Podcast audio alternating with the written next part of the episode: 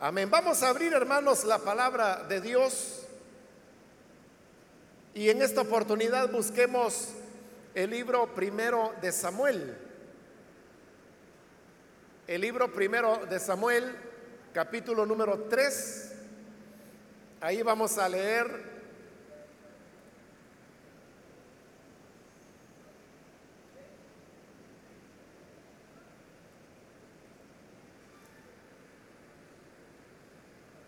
La palabra de Dios en el libro primero de Samuel, capítulo 3 y versículo 20 nos dice, y todo Israel, desde Dan hasta Berseba, se dio cuenta de que el Señor había confirmado a Samuel como su profeta. Amén. Solamente eso leemos. Pueden tomar sus asientos, por favor.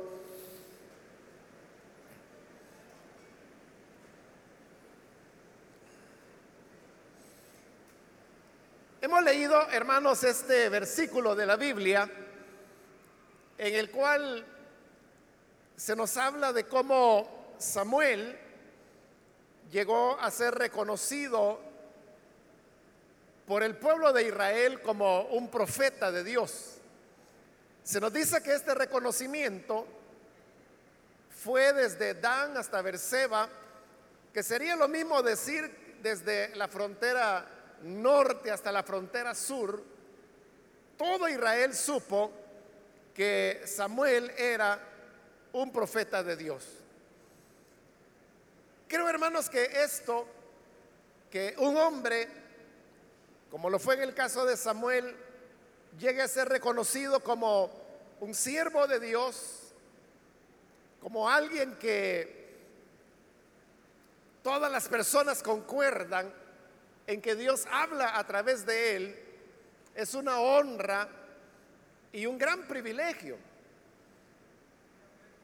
Un privilegio que quizás a muchos de nosotros nos gustaría aspirar un privilegio que nos haría sentir muy honrados, que al igual que Samuel, todas las personas pudieran reconocer que hay algo de Dios especial en nuestras vidas.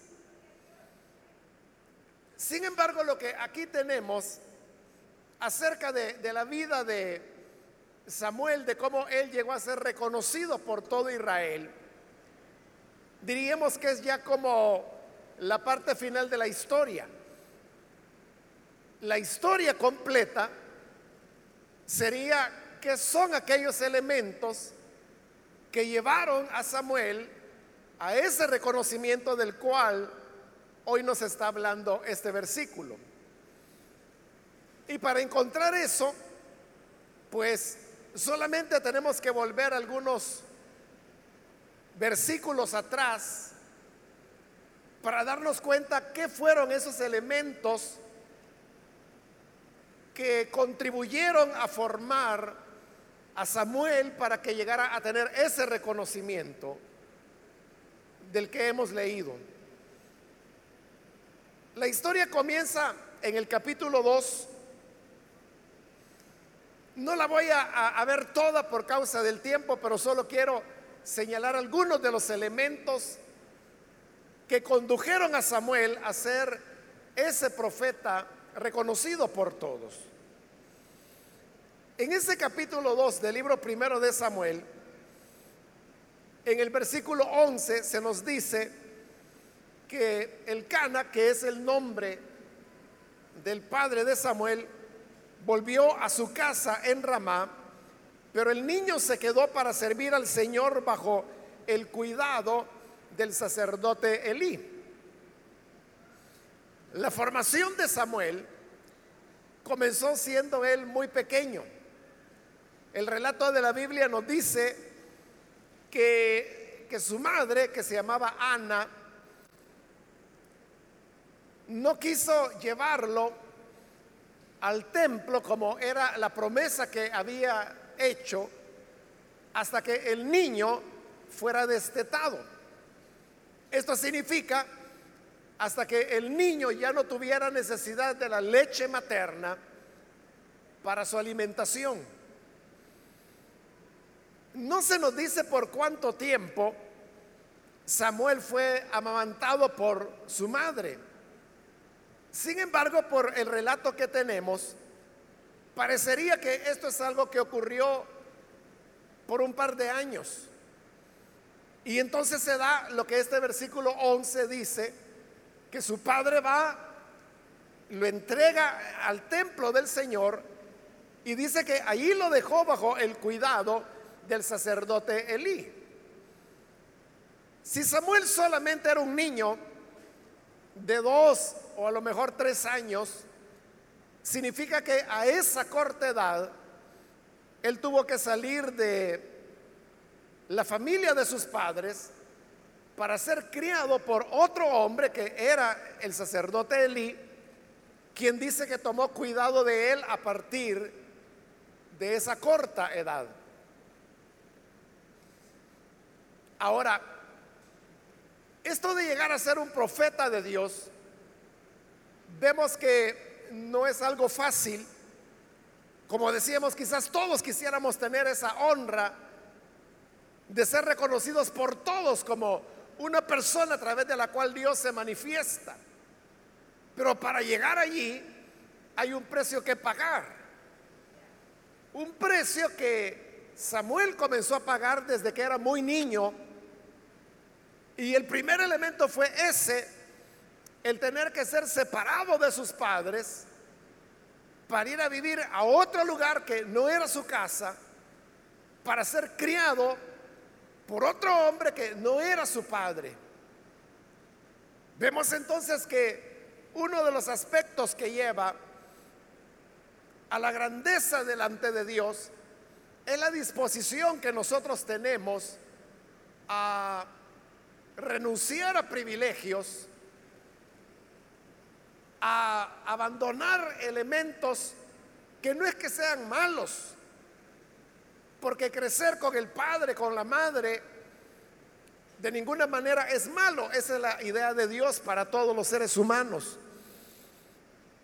Pero la razón por la cual Él tiene que ser sacado de su núcleo familiar es porque Dios lo había dispuesto de esa manera y era ese camino, esa manera, la que lo llevaría a él a convertirse en ese gran profeta de Dios que leímos ya en el capítulo 3. Otro elemento importante, hermanos, es que encontramos en este niño que va creciendo en el templo de Dios una firmeza en lo que eran sus convicciones personales, aun cuando él estaba rodeado de malos ejemplos.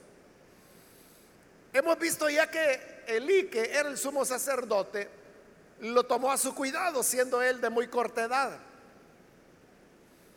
Pero Elí tenía otros hijos que eran mayores que Samuel.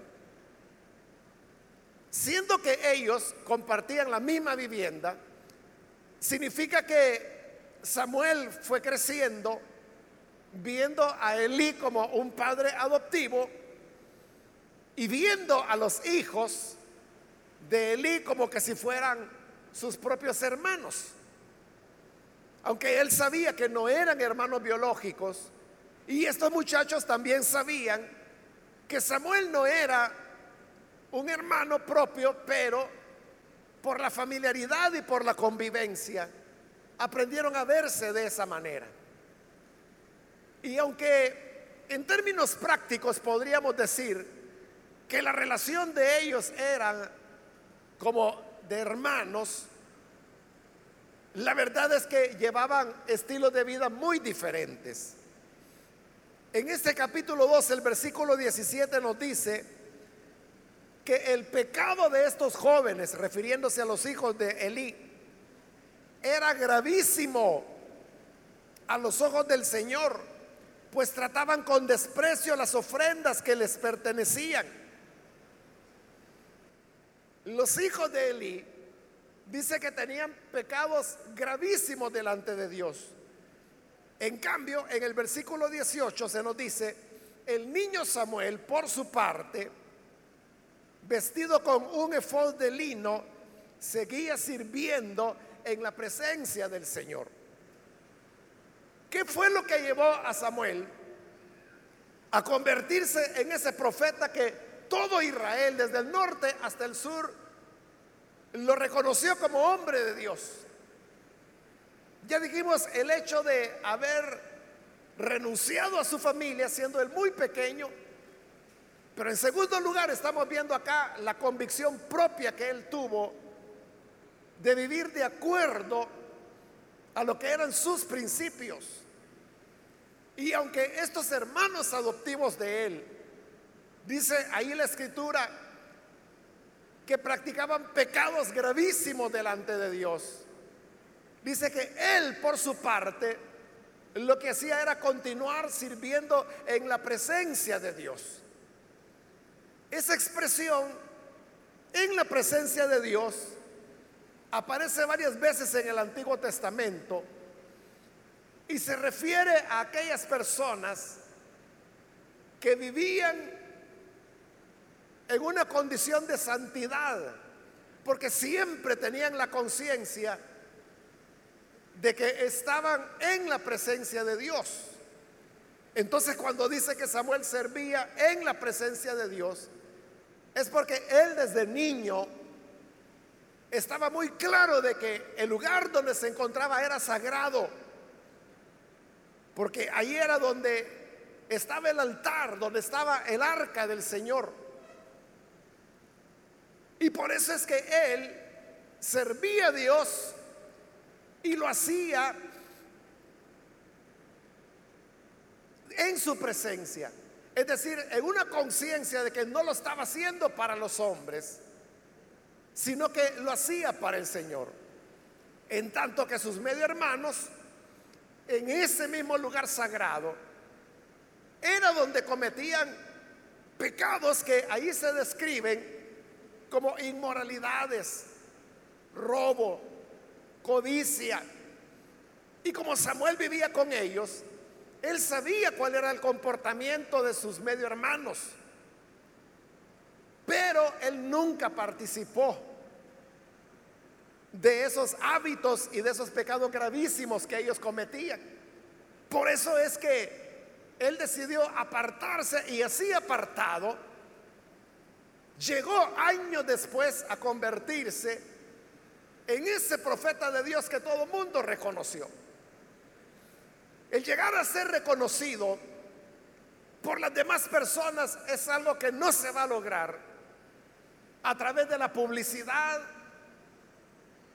a través de los anuncios, sino que es algo que viene por la gracia de Dios y es algo que se construye a lo largo de los años.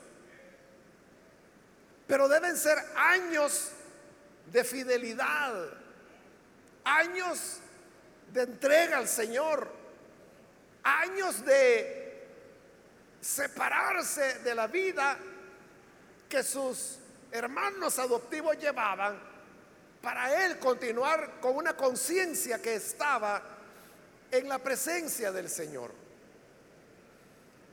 Siempre en este capítulo 2 podemos encontrar un tercer elemento.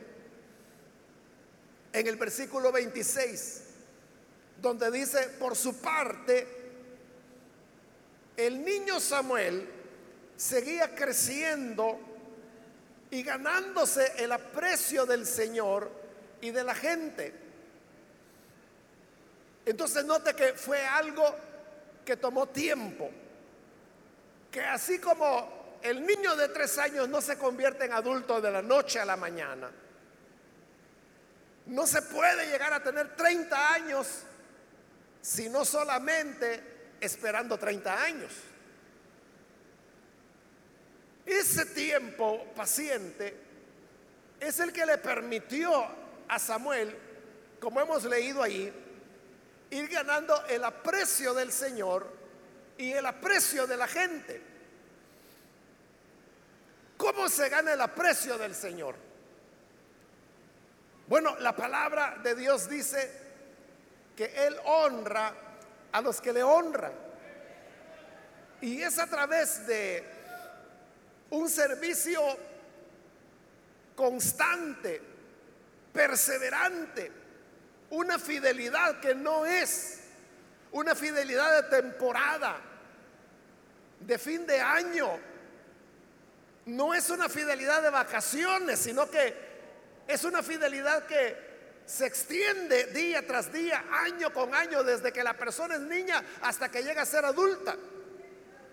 Todo ese recorrido, esa perseverancia, es la que provocó, como dice allí, que Samuel fuera ganándose el aprecio del Señor. Porque el Señor constató la entrega, la perseverancia, la fidelidad de Samuel.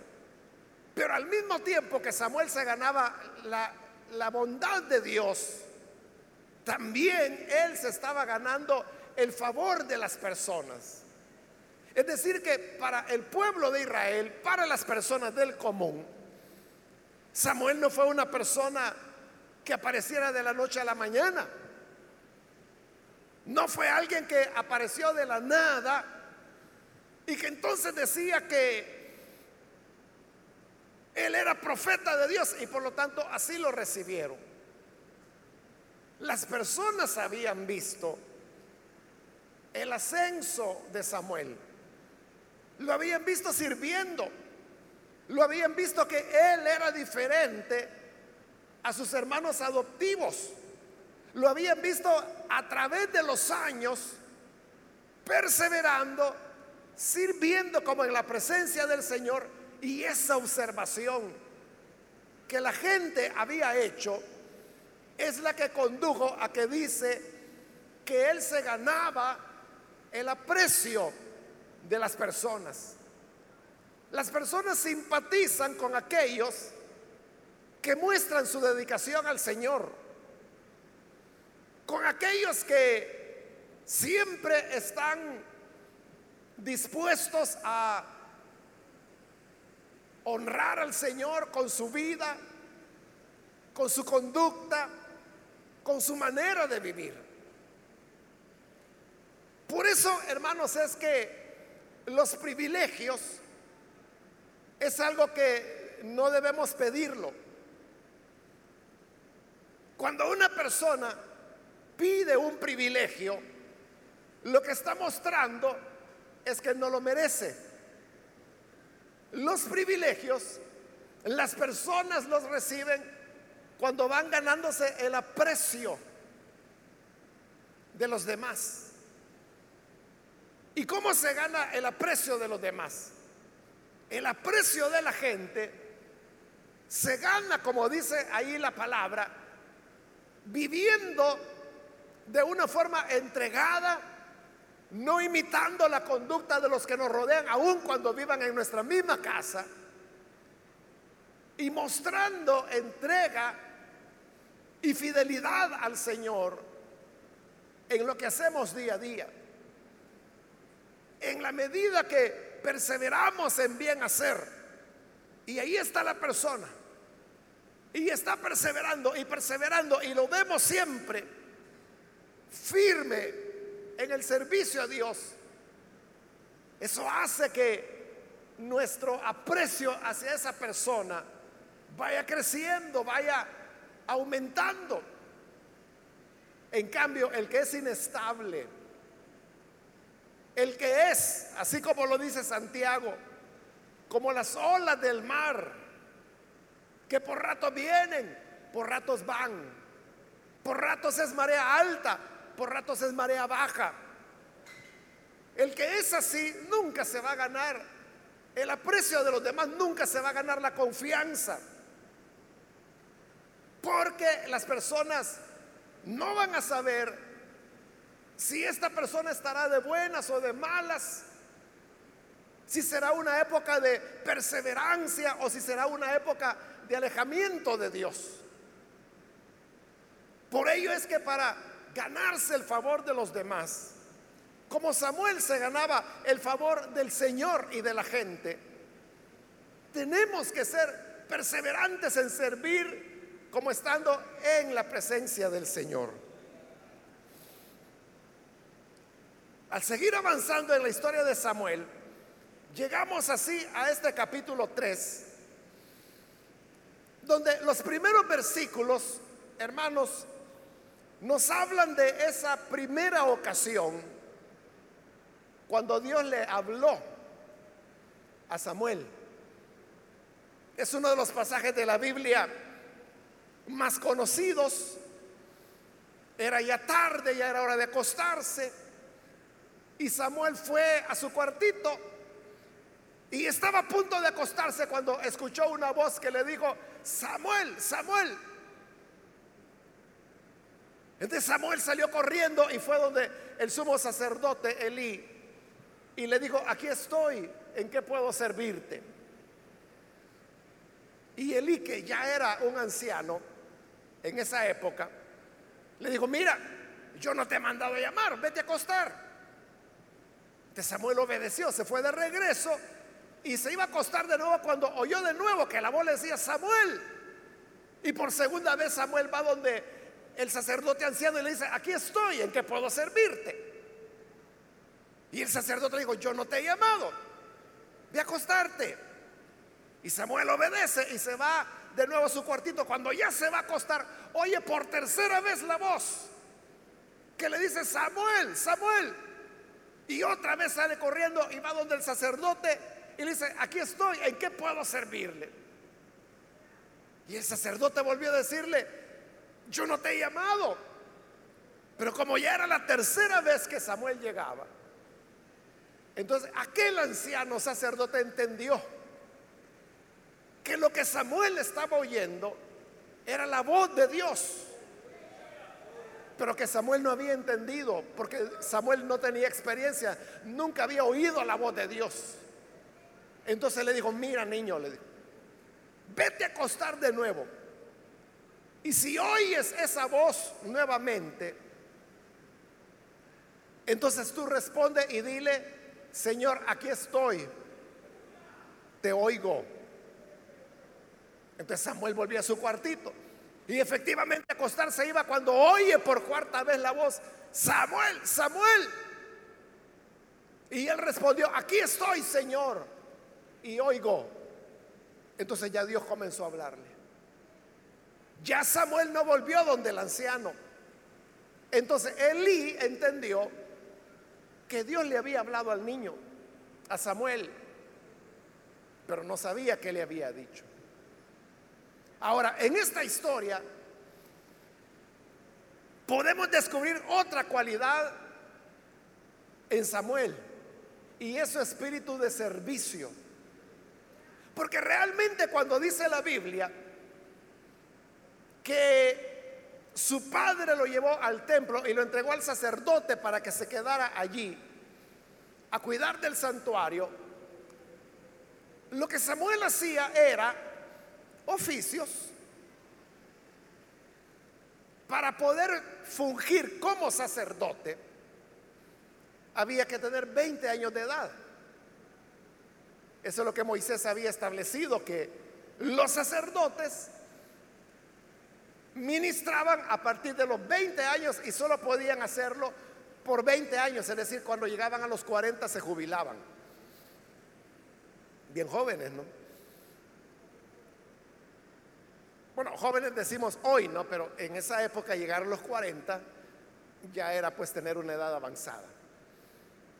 Samuel no tenía la edad para poder desempeñarse como sacerdote y por eso es que las tareas que le asignaban eran cosas como acarrear agua, limpiar por acá, ve a traer leña, ve a buscar tal cosa.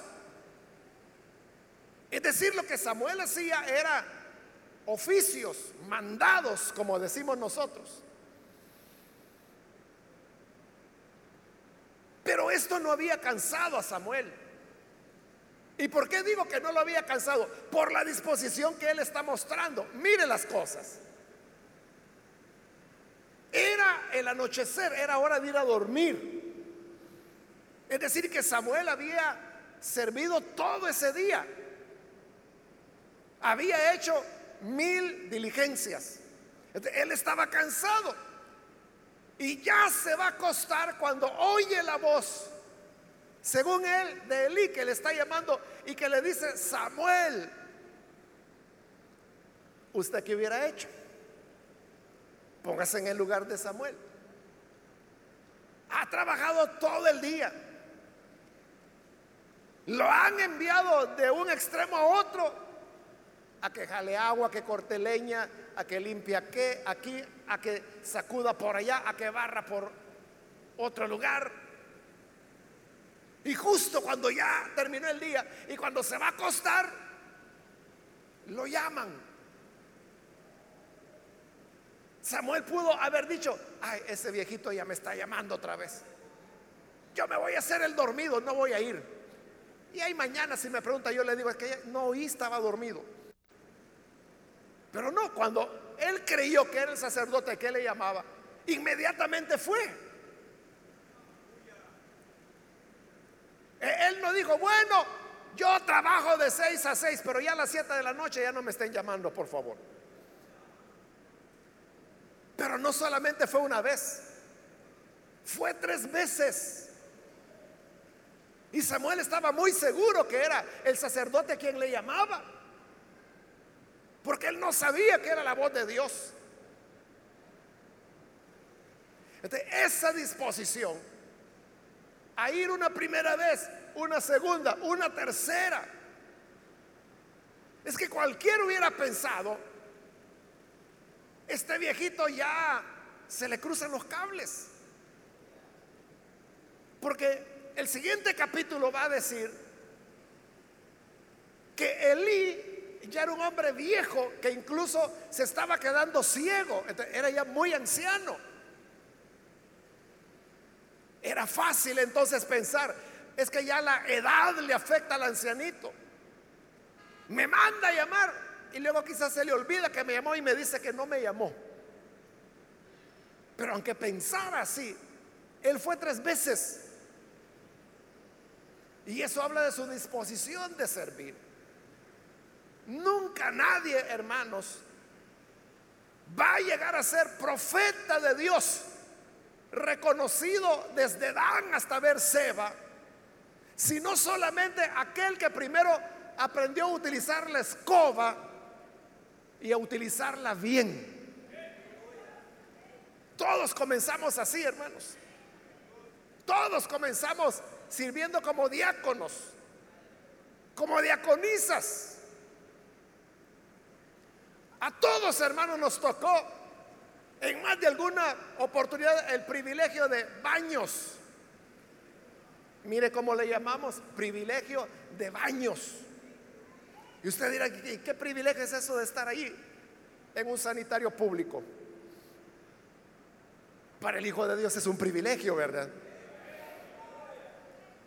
Y en la época, hermanos, en que a su servidor y otros hermanos acá nos correspondió ser diáconos, no solo nos tocaba el privilegio de, baño, sino que también nos tocaba el privilegio de lavar los baños, porque la iglesia no tenía personal contratado a tiempo completo que hiciera eso. Entonces, ¿quiénes barrían? Los diáconos y las diaconisas. ¿Quiénes lavaban los baños? Diáconos y diaconisas. En el caso de los diáconos nos tocaba lavar los baños de los hombres. Y a las hermanas diaconisas les tocaba lavar el baño de las mujeres. De todas esas tareas era el privilegio de los diáconos. A eso me refiero cuando le digo que nunca nadie entró por la puerta de atrás. Y que le dijeran, mira, metete por acá y yo te voy a subir y te voy a colocar de una vez arriba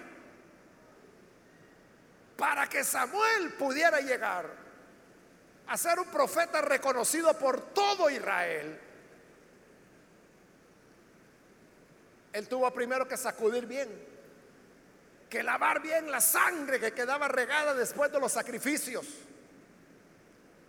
acarrear agua, cortar leña, trabajo pesado, pero esa disposición al servicio que él tenía que no veía cansancio y que hasta la hora sagrada cuando ya se iba a acostar, si lo mandaban a llamar, inmediatamente iba. Y Samuel pensó que tres veces lo estaba llamando el ancianito y tres veces fue para que le dijera que no, que no lo había llamado él. Pero si lo hubiera seguido llamando, hubiera continuado yendo. Hasta que el ancianito entendió que era la voz de Dios la que Samuel estaba escuchando. Entonces, el camino que nos lleva, el camino que nos forma, es el camino del servicio.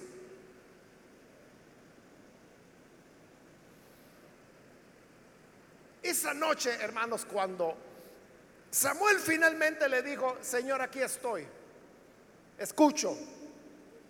Entonces Dios le habló por primera vez. Y le comenzó a decir, mira Samuel, Elí, refiriéndose al ancianito que lo había criado, no me ha honrado y no ha sabido educar a sus hijos. Sus hijos han pecado contra mí. Por esa razón le dijo a Samuel, yo lo voy a destruir a ellos. Lo voy a matar a los hijos de Elí. Y lo voy a matar a él también. Y miren este capítulo 3, el versículo 14, aquí está Dios hablándole y le dice, por lo tanto, hago este juramento en contra de su familia, en contra de la familia de Elí. Ningún sacrificio ni ofrenda podrá expiar jamás el pecado de la familia de Elí. ¿Qué es lo que Dios le está diciendo a Samuel? Lo que le está diciendo es que ya no hay perdón, ni para Elí ni para sus hijos. Aunque ofrezcan los sacrificios que quieran, las ofrendas que quieran, no hay perdón ya para ellos, están ya desechados. Ese fue el primer mensaje que Dios le dio a Samuel. Pero recordemos quién era Elí para Samuel.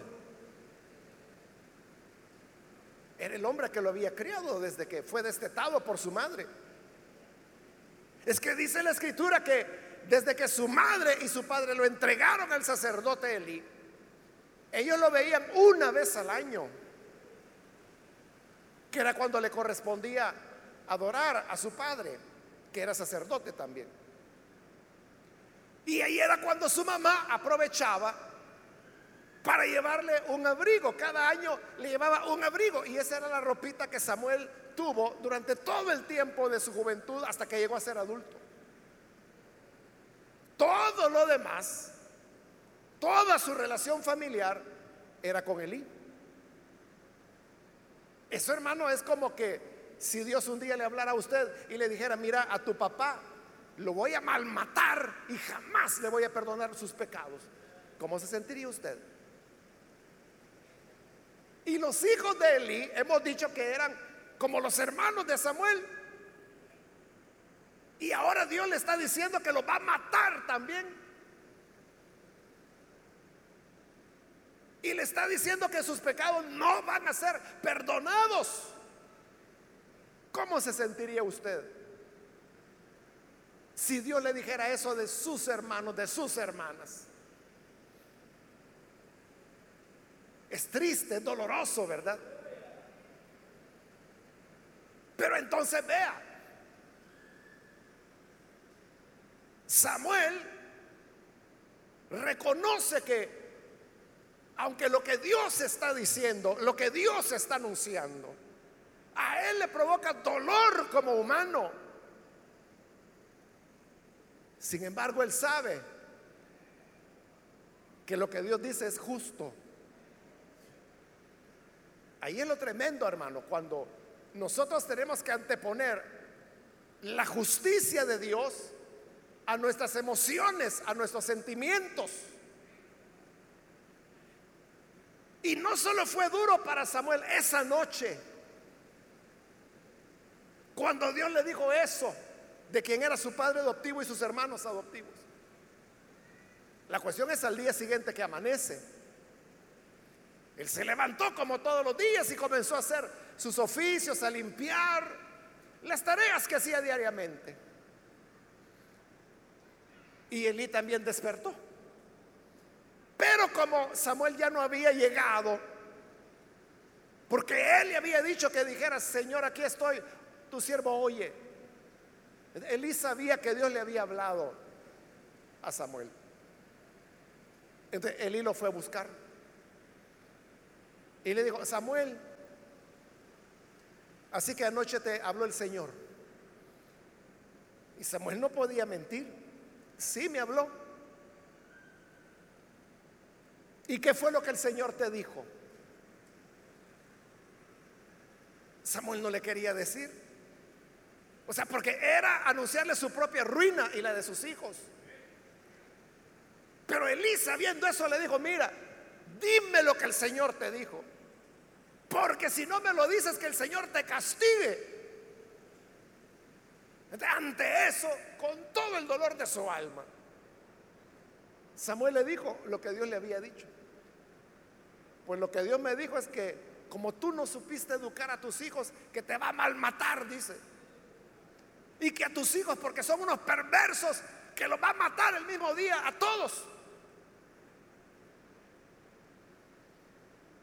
Y cuando Elí oyó aquello, le dijo, amén. Es el Señor el que te habló. Que se haga la voluntad de Dios, dijo él. Entonces vea que no siempre es fácil. Porque uno tiene que enfrentar situaciones dolorosas por causa de la obra. Pero uno no puede, como en este caso, no podía Samuel inventarse una locura y decirle, pues lo que me dijo es de que sigamos ofreciéndole sacrificios, que nos acordemos siempre de alabarlo. Eso me dijo, ocultándole la verdad, porque era incómoda. Pero eso hubiera sido mentir. Samuel lo que hizo fue ser totalmente honesto. Para llegar a ser esos hombres, esas mujeres, que son reconocidas como siervos, siervas de Dios, tendremos que pasar por caminos en los cuales, hermano, a gente que mucho apreciamos, a gente que mucho amamos, vamos a tener que decirle en la cara, esto es lo que pasa y esto es lo que dice el Señor. Y eso se cumpliría en el siguiente capítulo, está la narración. El mismo día Dios los mató a los, a los tres, a Elí y a sus dos hijos. De la noche a la mañana Samuel perdió a su familia adoptiva y se quedó solo. Y él sabía que era lo que él había anunciado. Pero eso de que él lo anunció, aún siendo su familia adoptiva, lo confirmó aún más como siervo de Dios. Y por eso dice ahí el versículo que leíamos, que todo el pueblo, toda la gente reconocía que él era profeta de Dios. Así que hermanos y hermanas,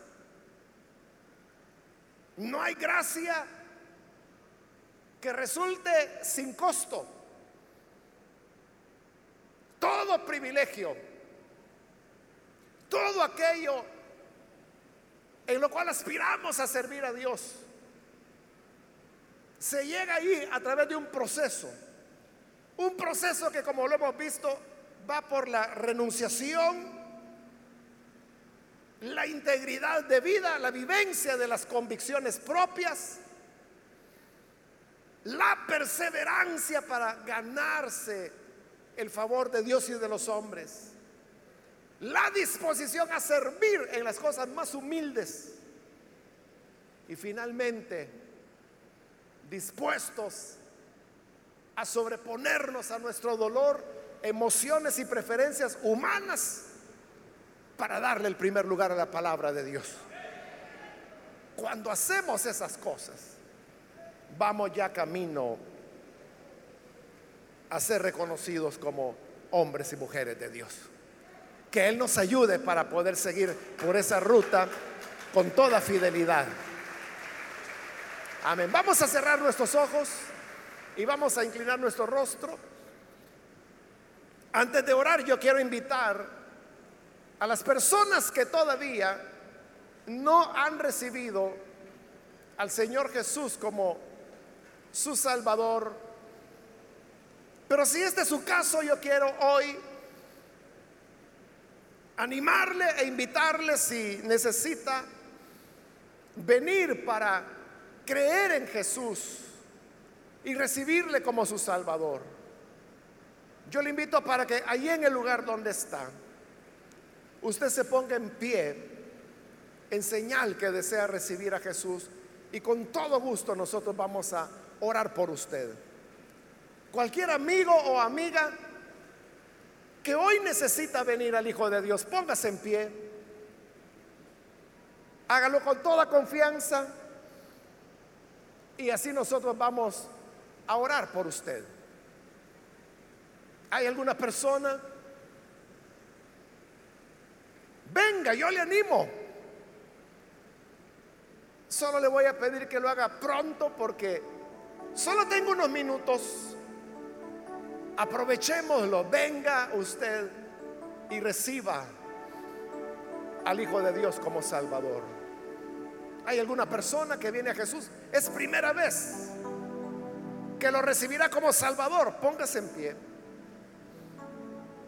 Venga. Y vamos a orar por usted. También si hay hermanos que se han alejado del Señor, pero hoy necesitan reconciliarse.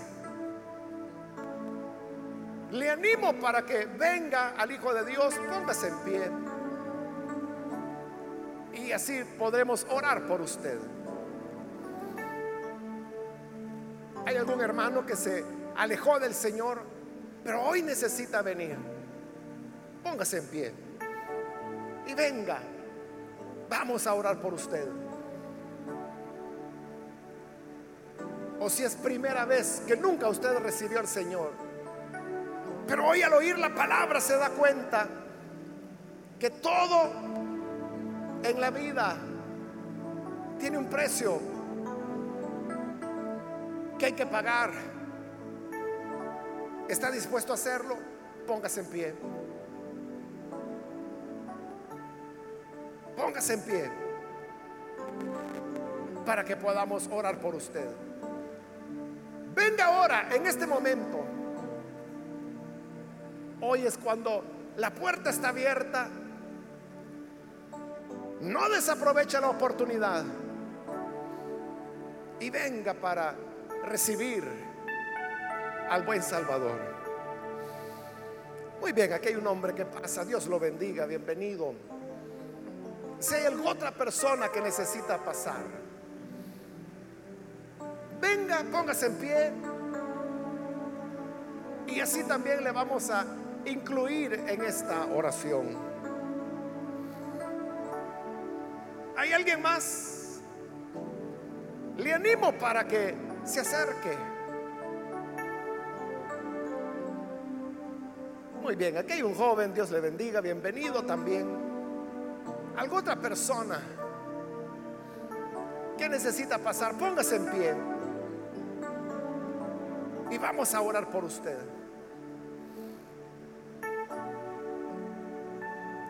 Si hay alguien más, pase en este momento, porque voy a terminar ahora la invitación.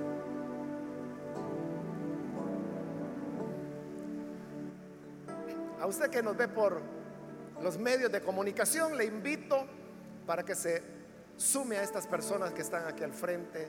Ore con nosotros recibiendo al Señor. Padre, gracias te damos por las personas que están aquí al frente y aquellos que a través de radio, televisión e internet se unen hoy para sumarse a estas personas en oración. Perdónale, Señor, por tu gracia infinita. Porque tú eres quien nos limpias de toda maldad. Porque tú, Señor, eres quien perdona nuestros pecados. Y cada día nos da purificación del mal, vida nueva.